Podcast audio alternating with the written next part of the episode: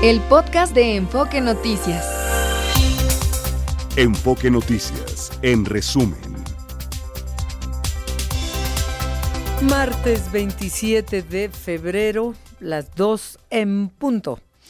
Tras una marcha para exigir justicia por el caso Ayotzinapa, un grupo de encapuchados realizó pintas y arrojó petardos al edificio de la Secretaría de Gobernación en Bucareli. No se reportaron lesionados ni detenidos. En Guanajuato fue asesinado el expresidente municipal de Huinímaro, Luis Gerardo Ruiz Arriaga, quien en la actualidad estaba alejado de la política. Fue detenido en flagrancia Óscar David Paredes, alias El Mono, presunto integrante de la Unión Tepito. Se encontraba extorsionando a un comerciante de la Merced en la alcaldía Venustiano Carranza. Y ah, volvió a disminuir ligeramente el almacenamiento del sistema Cutzamala. Pues es normal, ¿verdad? No llueve y seguimos usando agua porque pues la necesitamos. Pero es un reporte de la Comisión Nacional del Agua que dice que en la última semana pasó de 38.6 a 38.2 menos agua cada día. El director del IMSS, Zoé Robledo, informó que 2.041 médicos especialistas se han registrado para formar parte del programa IMSS Bienestar. La contratación seguirá abierta hasta el 3 de marzo. El Instituto Electoral de la Ciudad de México y los partidos políticos acordaron que el primer debate de aspirantes a la jefatura del gobierno será el domingo 17 de marzo a las 8 de la noche en una sede que está por definirse. El tren El Insurgente comenzó pruebas operativas en el tramo que va de Sinacantepec, Estado de México, a Santa Fe, en la capital del país. Esta tarde el presidente López Obrador supervisará las obras en lo que consideró la parte más complicada del proyecto, que es Monte de las Cruces en Nocoyoacac, donde se contempla un frenado especial en las vías. La gobernadora del Estado de México, Delfina Gómez, inauguró la conexión vial Naucalpan-Atizapán, obra de más de cuatro kilómetros de libre peaje, que representa una inversión de 627 millones de pesos en beneficio de más de 250 mil personas. La subsidiaria de Gruma Misión Foods México anunció una inversión por 729 millones de pesos en los próximos cinco años para la construcción de un nuevo centro productivo de botanas y la ampliación de su planta Misión en Puebla. Esto significa generación de empleos directos, 440. Y el 55% de estos empleos serán mujeres. Esta mañana el Popocatépetl emitió una fumarola que se elevó a dos kilómetros sobre el cráter. Es mucho. Ha habido unas de tres kilómetros, la más reciente, pero sigue con fuerza. Se alertó por caída de ceniza en Amecameca y municipios mexiquenses cercanos en el oriente de la Ciudad de México.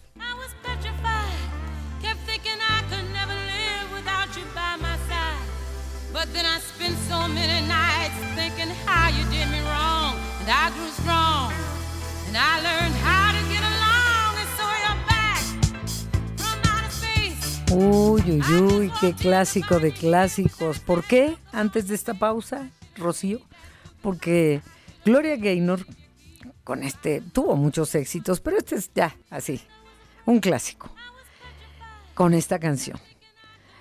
Pero em, pues se sigue y se vuelve a escuchar porque ella ha declarado que esta es la historia de su vida. Y bueno, ahora hasta van a hacer un documental. La pregunta es hasta qué punto vivió la letra dice que cantó esta canción con toda convicción. ¿Saben cuántos años tiene Gloria Gaynor? 80. Ya no puede bailar como bailaba. Cantar sí. Pero dice que esa es la canción de la historia de su vida. Y entonces hicieron un documental que se estrenó en el Festival de Tribeca. Y ella narra en el documental cómo superó traumas, como la ausencia de su padre, el asesinato de su hermana, agresiones sexuales, un marido mujeriego, eh, una vez cayó en el escenario y quedó paralizada, ha necesitado cirugías. No, no, no, no, cómo la ha pasado mal esta mujer. Y sigue cantando Sobreviviré. Entonces, en este documental hay antiguas entrevistas que le han firmado a lo largo de, filmado, perdón, a, lo largo de su carrera y que, como muchas cantantes negras, ella era cantante de gospel en, en cantos en los que reflejaba su fe. Y ella declara en este documental, Dios me dijo muy claramente, nadie puede impedirte obtener lo que tengo para ti, excepto tú. Y fue cuando dijo que se dio cuenta que tenía que entrar en acción y declara que fue la voluntad de Dios. Y también, también grabó eh, canciones de este musical gospel.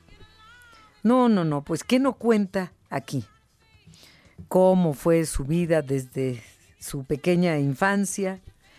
Cómo ya, bueno, después de pasar tantas cosas, se le coronó la reina de las discotecas. Luego llegó Donna Sommer. Y sí se apagó un poquito Gloria Gaynor, porque Donna Sommer también logró lo suyo. Y hasta le preguntaron en aquella ocasión, ¿cómo, qué sientes que Donna Sommer te quite la corona? Y dijo, sobreviviré. Así lo dijo. Entonces, lo de la caída fue en Nueva York y su, columna se colapsó y ya no podía caminar. Pero bueno, también cirugías y etcétera y, y sobrevivió. Incluso usó muchos años un aparato ortopédico. Cuando grabó Sobreviviré. Y pues eso la, la levantó, la volvió a poner de pie. Por eso le pedimos a Rocío que nos pusiera esta canción para recordar un poco lo que ha sido la lucha, la tenacidad de una mujer que sigue sobreviviendo. Así que con esta canción nos vamos a, la pausa. ¿Alguna vez la bailaste, Gastón, cuando eras niño chiquitito? No, bueno, sí, sí, desde luego. Esta canción es una maravilla.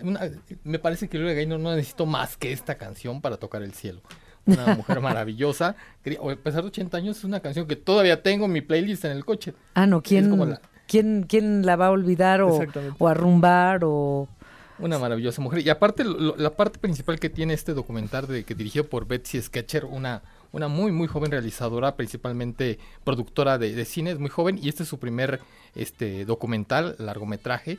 Es, hace el recorrido desde que eh, Gloria Gaynor eh, graba esta canción, llega al, triunfo, gana un Grammy y cómo es su recorrido durante 40 años para volver, eh, como decías, es muy religiosa. Él ya quiso grabar un álbum de gospel, lo graba y gana su segundo Grammy 40 años después por este disco en agradecimiento a Dios y a la carrera que le dio. Sí, sí. maravillosa. la fe la mantiene de pie. Exactamente. Las circunstancias la han tirado y la fe la ha mantenido de pie. Carrera de, más de 40 años. Sí, esta canción es de los 70s. 1970 76, creo, eh, escrita por un hombre que se llama Dino Fecaris.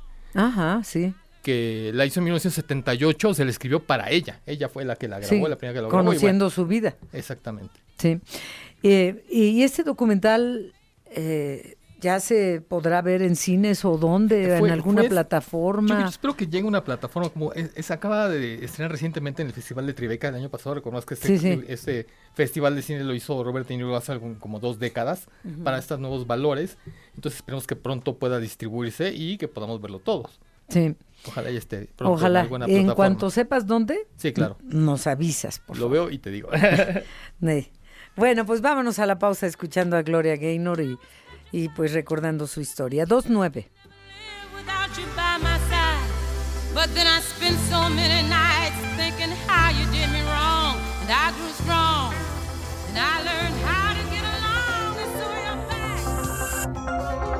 Vamos a Nuevo León con Misael Dávila. a la nota de la quema de ambulancias y patrullas en inmediaciones del Palacio Municipal de Doctor Cos. ¿Qué se sabe? ¿Quién lo hizo? Y sobre todo, ¿por qué, Misael? Buenas tardes.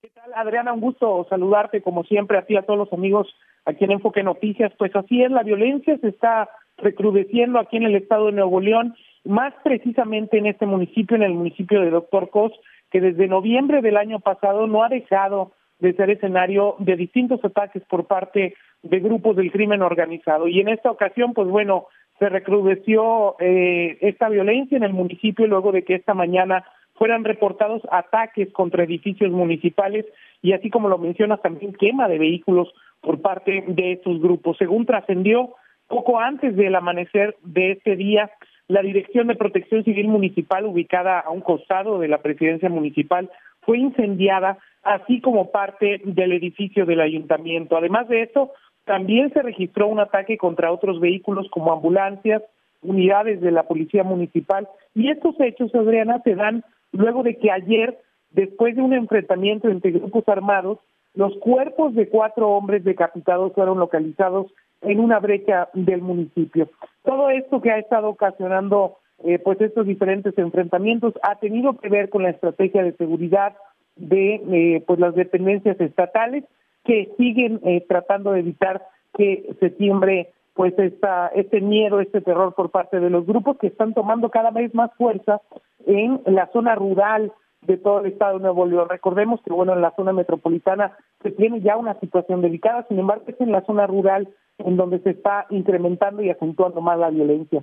Adriana habló ya el secretario de Seguridad sobre esta situación desde noviembre del año pasado que no se cuenta con un secretario de Seguridad Municipal en esta localidad y es esto a lo que él llama el problema que ha tenido Nuevo León en la cuestión de la seguridad en la zona rural. Vamos a escuchar, si te parece, las palabras de Gerardo Palacios Pámanes, el secretario de Seguridad de Nuevo León.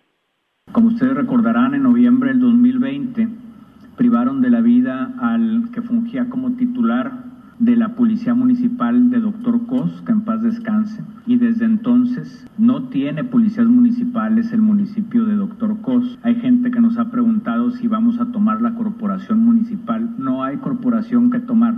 Doctor Cos no tiene policía municipal y esta es la eh, situación que impera en muchos municipios de zona rural. Y bueno, en la conferencia de prensa que otorga el secretario Palacios Pámanes también pues asegura que estos conflictos se deben a estos dos grupos de la delincuencia organizada, el cártel eh, Jalisco Nueva Generación y el cártel eh, también del noreste que se encuentran aquí en esta zona del país y que están en este momento, pues bueno, en una batalla, una disputa para poder encontrar el control de la plaza que principalmente se encuentra en la zona rural, Adriana. Pues sí, pero qué lamentable que recientemente estemos escuchando este tipo de noticias eh, en el estado de Nuevo León, ¿no? No es la primer, la primera eh, eh, cosa que, que pasa de este tipo en algunos municipios de Nuevo León o muy cercanos a la capital. Ciertamente, Adriana, y además ah, de todo esto también recordar que apenas hace unos días el mismo eh, Luis Crescencio Sandoval, el titular de la Sedena, hablaba sobre la violencia que se está recrudeciendo aquí en el estado y más precisamente en ese municipio de Doctor Cos se había encontrado en algún momento armamento de uso militar, pero que es exclusivo del ejército de los Estados Unidos. Hablaban del calibre 50, esta, este armamento que es capaz incluso de penetrar los más altos eh, grados de las camionetas blindadas con las que cuenta la Sedena y esto pues bueno solamente viene a preocupar un poco más la situación que estamos viviendo en el país, no solamente en Nuevo León, sino hablamos ya de grupos que están eh, pues reforzados incluso más que el ejército y que en este momento están incontenibles. Hoy, además de todo lo que ha dicho el secretario Gerardo Palacios Pámanes, asegura él que se van a enviar nuevos efectivos militares, también que va a haber policía estatal en el municipio de Torcos y todos sus alrededores, sin embargo, pues bueno, nada que pueda garantizar hasta el momento la tranquilidad de todos los ciudadanos, Adrián. Gracias por el reporte desde Nuevo León, Misael Dávila. Buenas tardes. Muy buena tarde. Los deportes con Fernando Espinosa.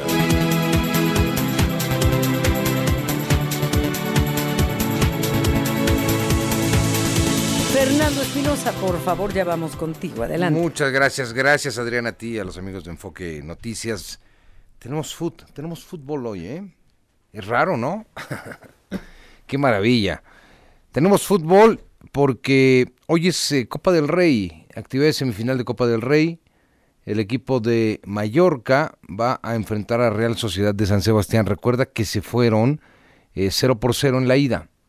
Así es de que hoy el vasco Javier Aguirre con Mallorca tiene la oportunidad de meterse a una final. Sería la segunda vez que estuviera en una final de Copa del Rey. La otra, pues ya llovió, fue en 2005 y jugó el Osasuna de Pamplona que lo dirigía el Vasco contra Real Betis de Sevilla. Bueno, ahora las condiciones son distintas, hay mucho más experiencia, tiene un equipo complicado en liga, cierto, pero metido casi en una final en la Copa del Rey. Y el partido empieza ya en 12 minutos, entonces vamos a escuchar al técnico de Mallorca, Javier El Vasco Aguirre. El equipo nuestro está está tranquilo, es, tiene no sé si mucho que perder o no perder, pero pero está con la, eh, estamos muy tranquilos, muy tranquilos porque sabemos que que no éramos favoritos del inicio de, la Copa, que hay otros seis o siete favoritos para irse a la Copa, los que siempre la ganan o casi siempre la han ganado, pues, pues estamos tranquilos. Es decir, no necesito preparar nada especial. Si hoy hubiera visto tensión y, y, roces y gritos y tal, actuaría. Bueno, pues suerte, suerte para Javier Aguirre. Nos gustaría verlo meterse a una, a una final, a otra final en España. ¿eh? Es un viejo lobo ya en territorio ibérico el Vasco Javier Aguirre. Tenemos hoy también fecha 9 del fútbol mexicano a las 7 de la noche, Querétaro frente a San Luis. ¿eh? Partido de alto riesgo. No es el Atlas. ¿Se acuerda lo que pasó entre Querétaro y, Atlas en, eh, el estadio de la corregidora? No, pero San Luis y Querétaro siempre han tenido pugna. Siempre ha habido dificultades. Así es de que hoy lo separan, separan a las barras. ¿eh? Es en Querétaro el partido.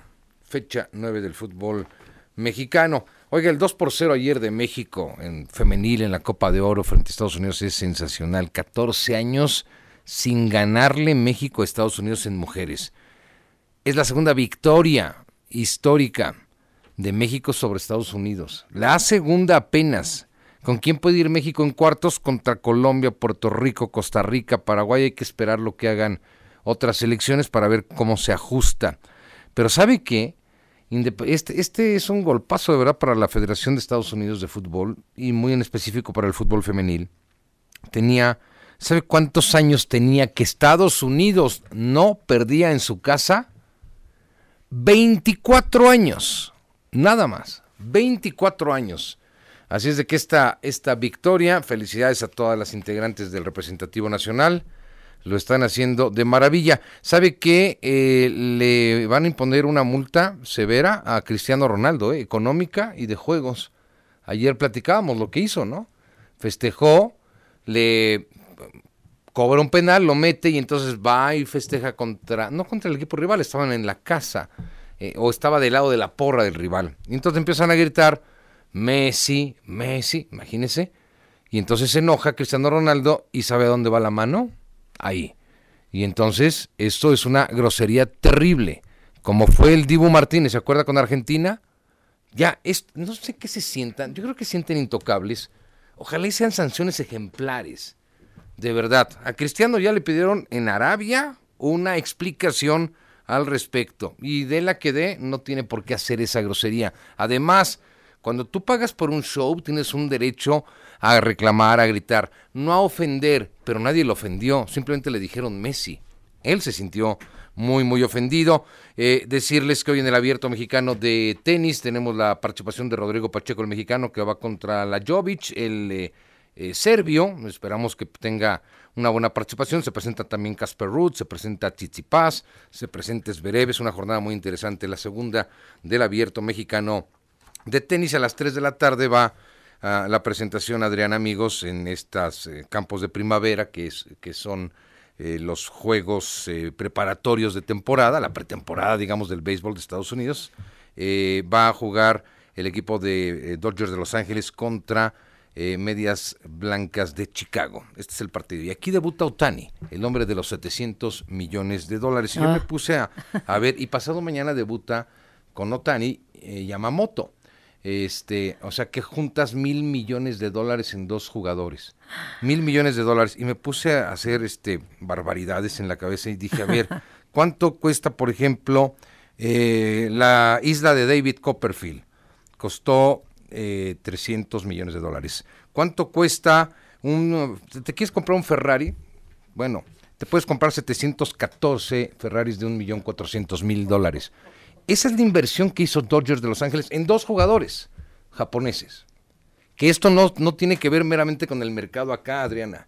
¿Sabes qué es lo más importante y lo más padre? Que el béisbol asiático cobra una fuerza brutal con Major League Baseball. Sí. Y los Dodgers van a estar ganando millones y millones de dólares desde Asia. Esto Obvio. está padrísimo. Si no, Esto no le padrísimo. invierten. Seguro. Mil millones de dólares. En dos jugadores. En dos jugadores nada más. Uno de 700 y el otro es un poquito malón, 300 millones de dólares. Ah, bueno. Gracias, Adriana. Buenas a tardes. Ti, Fernando, hasta, Hasta mañana. mañana. Hasta mañana y buenas tardes. Sergio Perdomo, vamos contigo porque hay otra multota en el INE a partidos políticos y Morena el más multado. A ver, Sergio Perdomo, buenas tardes. Hola Adriana, un saludo a la audiencia. Ya se aprobó esta multota. El Morena, el partido Guinda, pues es el maestro y los otros partidos ya están haciendo lo mismo. Están aprendiendo las mismas mañas, advirtió el INE.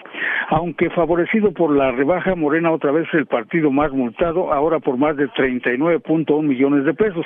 La multa en total venía de 68.1 millones de pesos, hubo una rebajita millonaria, bajó a 59 punto- no, 50.9 millones de pesos para todos. El Consejo General del INE en esa sesión pública que continúa ya aprobó esta multa global a partidos por 50.9 millones de pesos por irregularidades en conductas reiteradas de rendir malas cuentas y ocultar los ingresos y los egresos. La multa a Morena asciende a 39.1 millones de pesos, equivale al 73.7%. MC, el que le sigue, ya aprendió las mañas, 3.1 millones de pesos. El PAN, 3.049 millones de pesos. El PRI, 3.63 millones de pesos. Partidos del Trabajo, multa de 2.1 millones de pesos. El Verde, 1.7 millones de pesos. Y el PRD, 166 mil pesos. El consejero presidente de la Comisión de Fiscalización, Jorge Montaño, resaltó que en corto plazo se revisaron ingresos y egresos de la precampaña del 20 de, del 20 de noviembre al 18 de enero. Esto dijo. Las sanciones que, pre- que preliminarmente se pretendían imponer a los partidos políticos ascendían a un monto cercano a 68.1 millones de pesos. No obstante, con motivo de las erratas y adendas que fueron circuladas y una vez que este Consejo General las apruebe, la sanción global que se impondrá a los partidos políticos será de 50 millones 921 mil 95 pesos. Y bueno, por su parte, la consejera del INE, Dania Rabel Cuevas, señaló que hay que aplicar sanciones más severas, ejemplares, para que no se sigan los pasos de Morena. Mencionó incluso al partido Morena, malas mañas, así les dijo. Escuchemos. sanciones verdaderamente que sean eh, ejemplares y disuasivas de este tipo de conductas, sobre todo cuando estamos ante algunas situaciones sistemáticas y reiteradas, particularmente del partido Morena y como lo ha dicho la consejera Humphrey, ya hay otros partidos políticos que también lo han estado empezando a hacer. En ese sentido, me parece que lejos de disminuir las sanciones que estamos estableciendo por este tipo de conductas, debería pensarse incluso en aumentarlas, porque las sanciones que ya teníamos evidentemente no estaban inhibiendo este tipo de conductas, mucho menos lo van a hacer si ahora se disminuyen. Adriana, y vaya que la sesión no es apta para cardíacos. Hay una aspirante al Senado que se llama Gabriela Benavides, es del Partido Verde.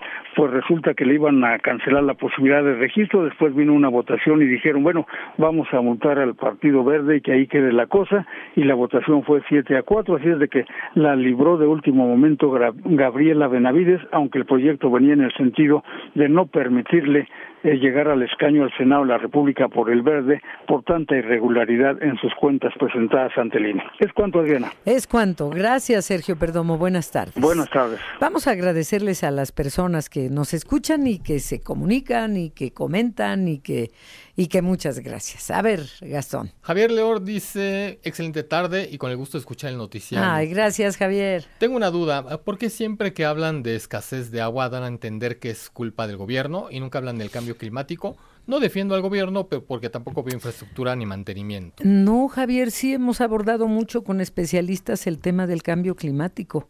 El tema también, junto con, es la mala gestión de administraciones recientes, recientes no solo de esta, recientes, que no se le ha invertido, entre otras cosas, en infraestructura, pero también es la gestión. Se siguen dando permisos para construcciones, como la famosa torre mítica en Benito Juárez, que para construir cuánta agua no gastaron y para que todas esas personas eh, eh, vivan, trabajen en esa torre, pues se requiere mucha agua. Una ciudad es normal que crezca, pero ha crecido desordenadamente. Tienen mucho que ver las políticas públicas, eh, la, la, falta de infraestructura, de educación también en nosotros, porque nosotros también las desperdiciamos, y se desperdicia más agua a través de las tuberías antes de que lleguen a nuestra casa. No le han invertido los gobiernos a lo que no vemos y ahora nos está constando que no le han invertido. Son varios factores, Gastón. Así es. Evidentemente sí es cambio climático, pero todavía hoy en la Ciudad de México llueve. Llueve. Entonces, lo, que dicen los especialistas, ¿cómo es posible que en una ciudad que llueve en promedio de 6 a 7 meses cada año, le empieza la temporada de lluvias en mayo y acaba en octubre, falte el agua? Y sobre todo la cantidad de agua que, cae sobre Iztapalapa. exacto, captación de agua de lluvia. Exactamente. Por ejemplo, oye, ¿qué me decías de lo que has visto históricamente de, de la belleza que era esta ciudad? Ah, sí. Eh, antes, a principios de finales de, de 1800, principios de 1900, todavía en Iztapalapa podías irte en Chinampa, en, en Lanchita, hasta, la, hasta el centro hasta atrás del Zócalo, hasta la calle que está atrás del antes Palacio de que se intubaran. Exacto, antes de que se intubaran. Entubaran. Intubar es el... Sí, entubaran los lagos. Podía llegar en lancha de la cantidad de agua que se maneja en esta cuenca. Evidentemente llueve mucho y eran lagos aquí, había mucha agua. Había. Entonces, pues eh, todo el agua se fue entubando, pero ah, lo, lo, que dices, no hay una gestión del agua inteligente, hemos dejado de ir mucha agua y ahora nos está haciendo falta. Lo que es cierto que ahorita, ahorita, hoy día, no tendremos que estar sufriendo la falta de agua que hay lo que estamos sufriendo es la mala gestión que nos ha obligado a no tener agua. Así es. No tenemos agua. No deberíamos por qué, pero no tenemos agua. Pero sí hemos hablado mucho del cambio climático también, Javier León, con los expertos. ¿Qué más nos dicen? Adriana, también, eh, aparte de, los saludos, Rocío Jaramillo dice que sí, por favor, repites el nombre del libro y su autor.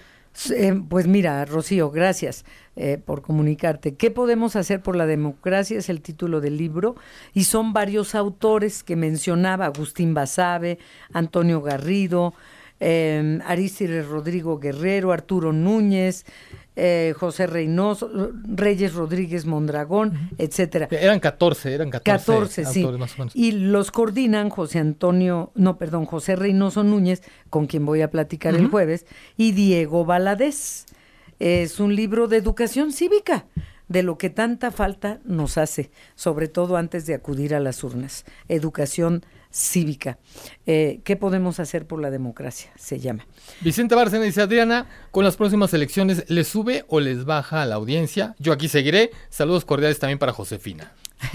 Le voy a, contestar como la chimoltrufia, ni lo uno ni lo otro, sino todo lo contrario. No sé, no, no, no te puedo responder esto. Sabemos que hay gente que se fastidia. Sí, hay, un, hay, un, hay un sector de la población que no le gusta y evita todas las estaciones de radio. Ya hay gente que le gusta mucho y se sintoniza, entonces sí. ahí es un Pero el error está en que después, si no estamos informados, si no acudimos a las urnas, luego no nos andemos quejando. No se fastidie, esté atento de, las propuestas para que vaya a votar consciente, conociendo, sabiendo quién es quién, para que no le sorprendan. Exactamente. Para que no nos sorprendan, como nos ha pasado recientemente. Exactamente. Y por ejemplo, em, eh, cuando la gente está informada, y sabe quién es su candidato, cuál es su distrito, de, cuál es el origen de esa persona que, que, quiere, em, quiere ser nuestro representado o representante. Nuestro representante. Nuestro representante, sí. Eh, todo eso tenemos que, que, tener conocimiento para elegir lo más acertadamente que se pueda. Y luego también del auditorio creen que los dueños de las estaciones de radio, uy, cuántos comerciales, no hay un solo cinco. es tiempo del Estado. Es tiempo del Estado. Exactamente, le pertenece al Estado y el Estado decide que es para el INE. No hay ni un solo cinco, con toda esta saturación de comerciales y, digo, de anuncios, de, promocionales, de campañas en radio y en tele, ni un cinco se va para ningún medio de comunicación. Pero bueno, pues muchas gracias por Como dice, la responsabilidad va más allá de saber si es Claudia Sheinbaum, Xochitl Galvez o el, muchacho de, de, Movimiento Ciudadano. O sea, no son ellos tres nada más. Hay que conocer a nuestros alcaldes, que quieren ser alcaldes, diputados, senadores, porque son más de tres mil puestos los que están en juego y tenemos que saber por quién le vamos a dar el voto y a quién vamos a mantener los próximos años. porque se, se van a chupar nuestro dinero. Sí, nosotros les pagamos. Recuerden, son deben ser servidores públicos, no servirse de nosotros. Vamos a una pausa. Abogada, alcaldesa Lía Limón, alcaldesa en Álvaro Obregón. ¿Cómo estás? Buenas tardes, Lía. Hola Adriana, qué gusto saludarte y un saludo a toda tu audiencia. Igualmente te buscábamos desde ayer porque leí que habías eh, convocado a una sesión extraordinaria del Consejo General Integral de Riesgos y Protección Civil de la Alcaldía y convocaste también al gobierno de la Ciudad de México. El tema es la falla Plateros Miscuac, cuál es el origen y qué se puede hacer, porque la gente sigue esperando al gobierno de la Ciudad de México y tú con tu responsabilidad que también tienes sobre esa alcaldía, pues has, has entrado en acción. Bueno, hasta el rector de la UNAM y, y equipos de especialistas, etcétera. Acaba de terminar la reunión. ¿Quiénes acudieron y qué fue lo que ahí ocurrió, Lía, por favor? Te cuento. Bueno, primero decirte, acudió el biólogo Armando Peralta del Instituto de Geografía de la UNAM, y también eh, y también el doctor Víctor Hugo Espíndola Castro del Servicio Sismológico Nacional. Estuvo también por parte de la alcaldía Benito Juárez la directora de Protección Civil, Erandi Margarita Sea Bonilla, eh, el órgano interno de control de la alcaldía, eh, la presidenta de la Comisión de Protección Civil de, de la alcaldía, que es la concejal Ileana Jiménez, y, y por supuesto mi equipo de trabajo y estuvo presente también eh, los copacos que llegaron porque habían visto pues el video que subía a redes de que habría esta reunión y que los dejamos pasar a la reunión y también algún medio de comunicación que de igual manera llegó y por supuesto los invitamos a pasar. Esa es la, eh, y, no estuvo no estuvo la secretaria de Protección Civil, eh, no estuvo tampoco Senapred, eh, y pues eso sí hay que decirlo pues me parece lamentable porque este es un tema que a todos debe preocupar y ocupar. Sí, claro, porque además leí pues que estaban ellos también convocados, pero hubo una respuesta. Estaban ellos y yo estoy facultada para convocar al, al, al comité que convoqué, pues o sea, es una de mis facultades, ¿no? Claro, y pero hubo una respuesta, no nos interesa o gracias, ¿no?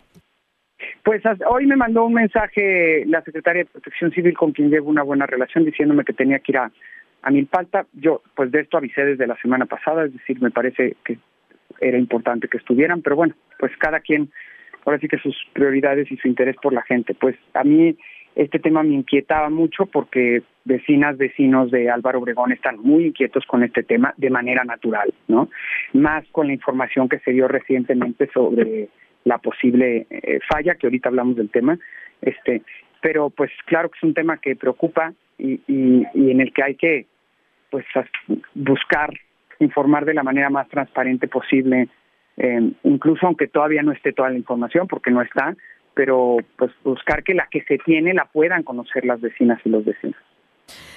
Qué, lamentable, porque se debe trabajar en equipo más allá de colores partidistas, pero no vaya a ser que se vea que te colgaste la medalla, cuando más que colgarte la medalla lo que tienes es preocupación y te estás ocupando de una problemática que tiene inquietos a cuántos habitantes están resultando afectados, Lía. Mira, calculamos aproximadamente como 30 mil de este lado, del lado de Álvaro Obregón, no sé cuántos sean de la alcaldía Benito Juárez. Y creo, Adriana, que aquí no se trata de medallas, pues aquí se trata eh, de nuestra obligación como servidores públicos de atender, eh, de atender a los vecinos y en una problemática que, fíjate, eh, no, justamente nos mencionaban el, la persona que estuvo aquí del sismológico que han habido 93 sismos localizados, 43 de ellos en el periodo que va de diciembre del 2023, o sea, apenas, al 26 de febrero de este año. Es decir, son muchísimos microsismos. Y bueno, pues sí, existe una preocupación eh, natural de, de, de, ellos. Preguntaban también ellos si no se, eh, es decir, eh, la persona que vino de la UNAM preguntaba si no se ha localizado algún desnivel en el segundo piso del ah, periférico. Yo le decía que el gobierno de la ciudad no nos ha informado al respecto, por así que ni a mí ni a la población, pues este yo creo que ni lo han analizado pues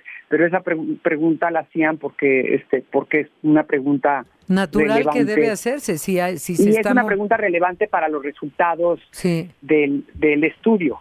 Eh, también nos, nos, comentaban que se han identificado zonas más vulnerables que, que, otras particularmente las zonas minadas que tú sabes que Álvaro Obregón pues tiene muchas zonas minadas.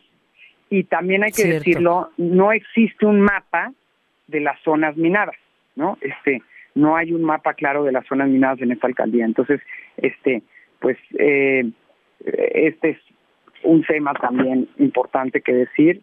Y, y por otro lado también, este, nos, nos recomendaban, y eso lo vamos a hacer, eh, pedir eh, al gobierno de la ciudad, particularmente creo que esto lo podría hacer el Instituto para la Seguridad de las Construcciones, una revisión construcción por construcción eh, en, ciertas zonas, en estas zonas donde hay afectación eh, o, donde justamente en estas zonas donde se ubica el riesgo, eh, un oficio, que porque son aproximadamente 264 viviendas, pues más las de Plateros y las de Torres de Miscuá, que son mucho más, ¿verdad?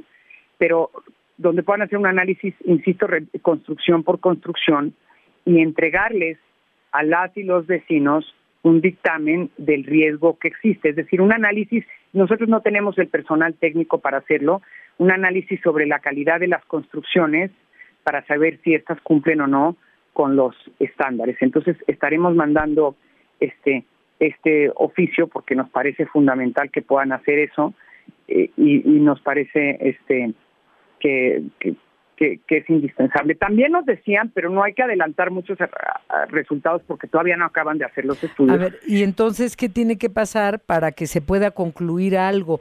Lo que observo en el mapa que se ha presentado es que la zona más afectada es la de la alcaldía Benito Juárez, más que en la alcaldía Álvaro Obregón. Y pues como que debió haber estado también el, el alcalde. Pero bueno, lo que importa aquí políticamente es importante, pero es protección civil. ¿Qué falta para saber qué está pasando y qué, eh, de qué tamaño es la magnitud del problema, Lía? Mira, nos decían que ahorita se está realizando un estudio electromagnético y otro de resistividad eh, eléctrica que permite identificar, porque ¿Te acuerdas que en algún momento dijeron que se identificó una falla? Ahorita nos decían, no, no está claro que sea una falla. Es más, nos dicen, creemos que no es falla, que es grieta, pero todavía no podemos dar esos resultados. perdón, ¿cuál es la diferencia entre falla y grieta? Porque lo que se ve en las imágenes que, que salta los pisos y edificios, pues son grietas, pero ¿cómo diferenciar? mucha, es la diferencia. Ellos dicen que la falla es eh, mucho más profunda, que una grieta tiene dimensiones más someras que una falla es algo ah. mucho más profundo. Pues sí, pero de todas eh, maneras se pueden caer los edificios. Una falla puede tener kilómetros y los emplazamientos ser mucho mayores que los de una grieta. Entonces nos decían, aún no está claro Ah. Los estudios eh, que te mencionaba que se están haciendo nos van a arrojar esa información, espero, eh, que es para, para explicártelo de un modo menos técnico, es, digamos, una, una tomografía del suelo, pues, ¿no? para y para definir, de, acuerdo con la resistibilidad eléctrica del suelo, se puede determinar si hay oquedades, si hay humedad, si hay mm. un manto, un cuerpo de agua o la naturaleza de la misma y es en lo que están ahorita. Entonces ahorita es precipitado hablar de grieta o de falla, hay que esperar tener eh, más información y estos elementos que te mencionaba. ¿Y cuándo se tendrá la conclusión de si, si es falla o si es grieta? ¿Falta mucho para que concluyan esto y por lo tanto entonces se empiece a entrar en acción? No sabemos, no tenemos fecha y yo no me quiero adelantar porque es un estudio que está llevando a cabo la UNAM, no nosotros, pero pues, supongo que no es mucho, es decir, ya lo están eh, realizando, ¿no? Ya lo están realizando. Nosotros por nuestra parte, además de esperar ese estudio, pues insisto, vamos a enviar un oficio pidiendo al Instituto para la Seguridad de las Construcciones eh, que revise construcción por construcción en las zonas donde podría estar esta falla urieta, pues. Eh, de, quién depende este Instituto de las Construcciones que nos acabas de mencionar? Del gobierno de la Ciudad de México.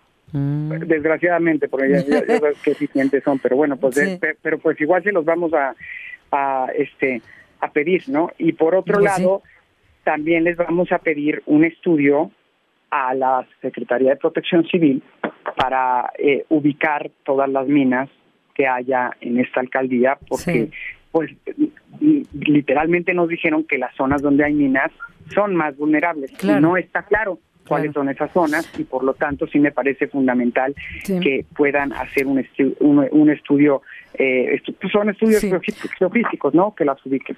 Oye, em, eh, ¿qué tanto consideran que esto pudiera ser motivado por la extracción de agua? No solamente las minas, sino la extracción de agua. No es una respuesta que yo que yo te pueda dar porque yo no soy ingeniera, este, yo no Pero soy sí, por si te lo dijeron hoy, por si lo yo comentaron no soy experta en esto, es una probabilidad, pero no está claro. También otra probabilidad eh, es que este que pues hay el eh, que tenga que ver podría tener que ver y tampoco se sabe pero también lo vamos a preguntar con el río Miscuac porque el río Miscuac está entubado y tendrían que checar si el que si el colector tiene alguna fuga o falla porque si la tiene absorbe material que está encima del tubo es decir el relleno mm, y mm. empieza a generar eh, asentamientos, ¿no? El asentamiento. Entonces, este, yo no me quiero adelantar porque, insisto, pues eh, para eso hay instancias y expertos en el tema. Yo no quiero, eh, incluso es adelantado pues incluso es, es, muy delicado que hayan dicho que era una falla cuando todavía no se tienen los elementos para decirlo porque todavía no se tienen. Hay que esperar a ver si es Greta o es falla y de dónde podría venir. Lo que yo voy a solicitar es lo que te digo, la revisión construcción por construcción del Instituto para la Seguridad de las Construcciones, por un lado, por otro lado, un estudio eh, de la Secretaría de Protección Civil de la Ciudad de México eh, que ubique todas las minas que hay en la alcaldía. este Y por otro lado, también otra de las cosas que estaremos haciendo es eh, diseñamos ya un volante que estaremos pronto imprimiendo y repartiendo en toda esa zona sobre medidas, o sea, qué hay que hacer en caso de sismo, ¿no? Cómo prepararse y qué hay que hacer en caso de sismo. Este, claro. De tal manera este que se reduzcan los riesgos. ¿Cuándo se vuelven a reunir y que tal vez ya pueda haber mayor información? No quedamos en fecha, lo que les pedimos es que nos informaran cuando tengan concluido el estudio y vamos a esperar a que así sea y buscaremos tener otra reunión. Fue importante que estuvieran los copacos, sin duda alguna, porque pudieron ellos oír eh, de propia voz de gente de la UNAM y del sismológico, información que les será útil para transmitírsela a las y los vecinos. Ya.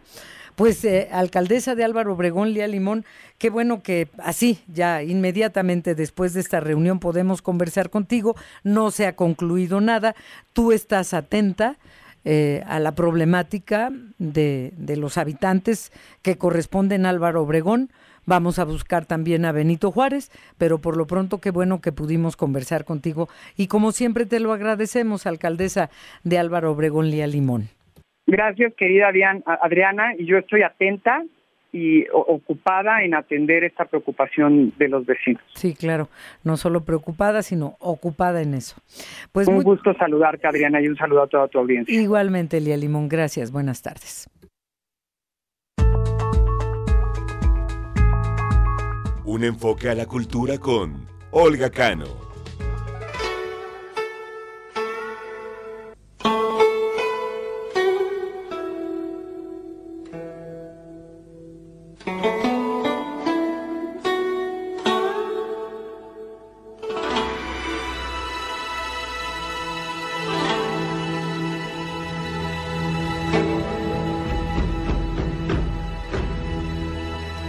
Olga Cano, buenas tardes, bienvenida. Pues ahora la invitación es una obra de teatro que me, ah. me, encantó.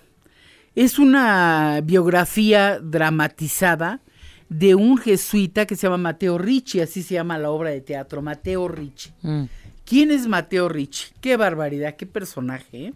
Era un sacerdote jesuita, eh, pero un aventurero era un lingüista, investigador, matemático, cartógrafo, educador.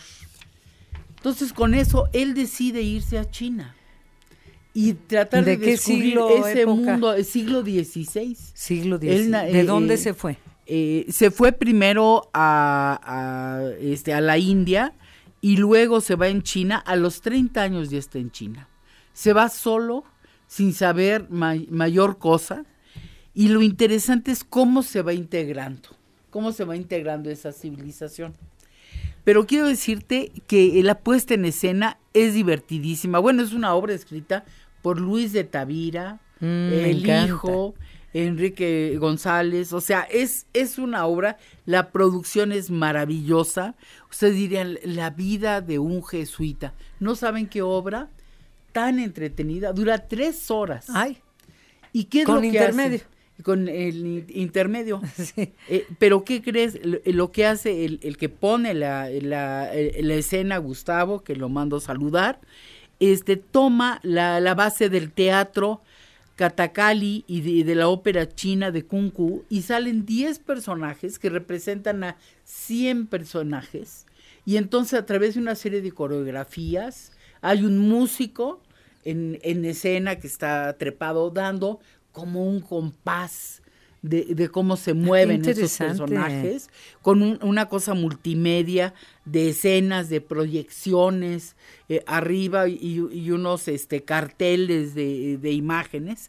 Y entonces te tratan de plantear todos los retos que tuvo Mateo Ricci en cuanto a cómo aprendió a hablar el chino.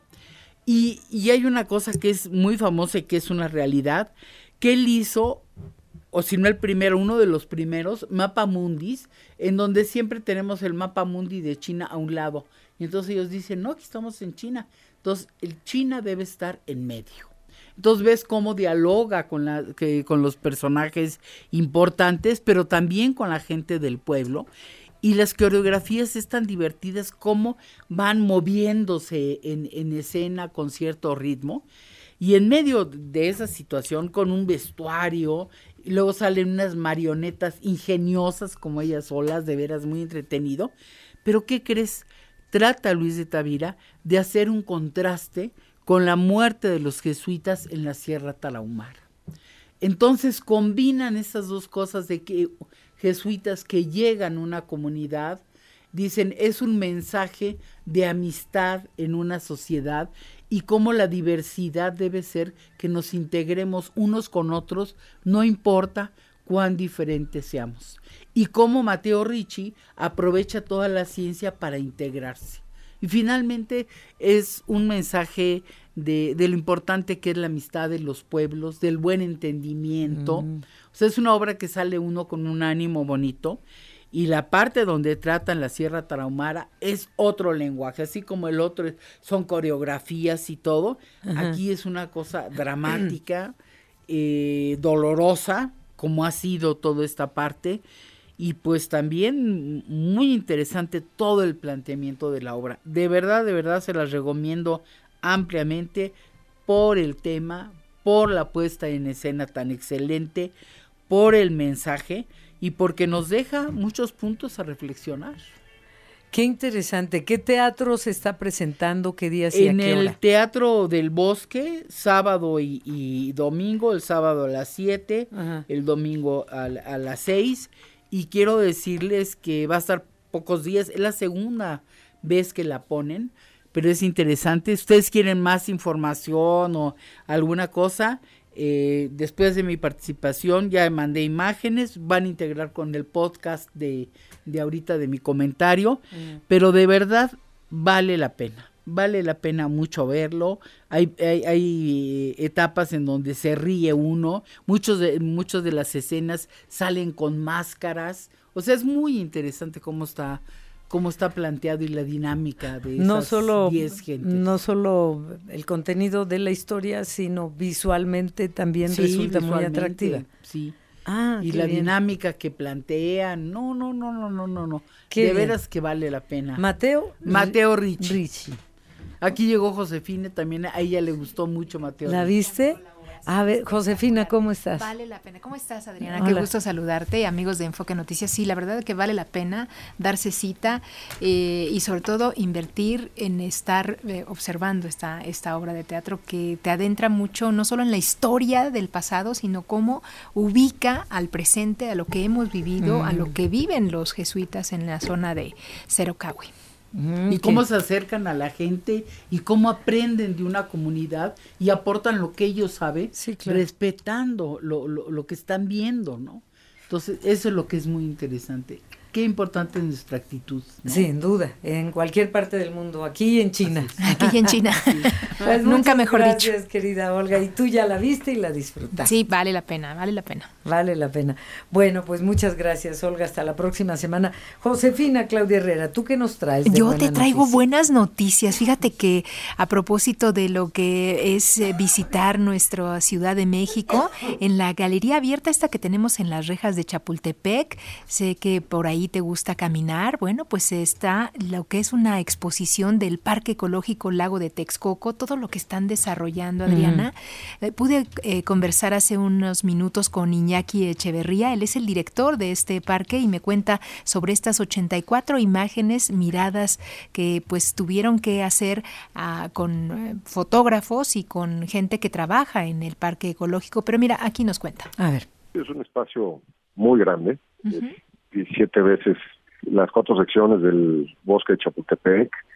Equivale, es un territorio que equivale a dos veces la ciudad de Oaxaca. Es la gran oportunidad que tiene el Valle de México de, reinventarse en muchos sentidos, ¿no? Hacia una mejor forma de habitar, hacia una mejor, mejor forma de manejar hidrológicamente el Valle de México, que eh, coadyuve habitabilidad y el futuro de los próximos 80 o 100 años. Sabes, es una forma, Adriana, de pues sensibilizarnos sobre lo que en, materia de agua tenemos aquí en el Valle de México. Y mira, este es el rescate que están haciendo de esta zona del lago de Texcoco. Esto es parte de un corredor eh, natural de aves que llegan a utilizar 300 mil aves al año, mm. este, 200 mil migrantes y 100 mil residentes aproximadamente en el sistema de los cinco lagos. Representa el 65% de diversidad o biodiversidad de aves en el Estado de México. Entonces, eh, sí, claro, es, parte de la experiencia, es parte de lo que se quiere acercar, a, lo que queremos acercar a la gente, para que se entienda la, grandísima oportunidad que se rescató al, al salvaguardar este espacio.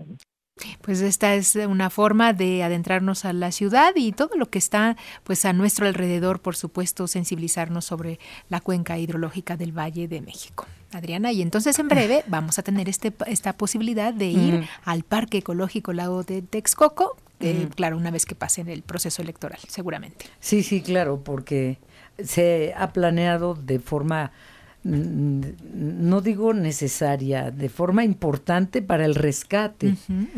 Porque hay muchas aves. Ya perdimos demasiado, ya hemos perdido demasiado, ya hemos perdido demasiado en esta Ciudad de México de la belleza y, de la naturaleza. Y, esto esto es más que importante y sobre todo ahora que estamos hablando de padecer la falta de agua sí, sí, sí. hay árboles todo se tala se tapan los ríos claro En fin, pues qué bueno esto, por favor, este, cuando Hay te que des visitarlo. una vuelta, yo te puedo dar ride, yo te llevo. Ah, bueno, buenísimo. Pues allá nos vemos a caminar por lo que es el bosque de Chapultepec en esta galería abierta. Gracias, José. Gracias, Adriana. Buenas tardes. Bye, Gastón, nos despedimos. ¿A quién le damos las gracias? Adriana, rápidamente, muchas gracias a Guadalupe Chicano, Vicente Bárcena, Sony, Nacho Gómez, Roger Chavarría, Daniela Arias, Eva Soriano, Rocío Jaramillo, Bren Rodríguez, Eitan Ayala, Mayra Florencia Camacho, Javier Irata, Javier León, Eddie MX, Víctor Díaz de León, Alfonso Sandoval, Daniel Muñoz, Ricardo GS, Tania Valencia, César Vasconcelos, Samuel Juárez y Nelly Calixto. Muchas. Muchas, gracias. Pasa una excelente tarde, soleada, calurosa, cuídese. Sí. Gracias, Gastón. Gracias. Yo soy Adriana Pérez Cañedo. Gracias, buenas tardes.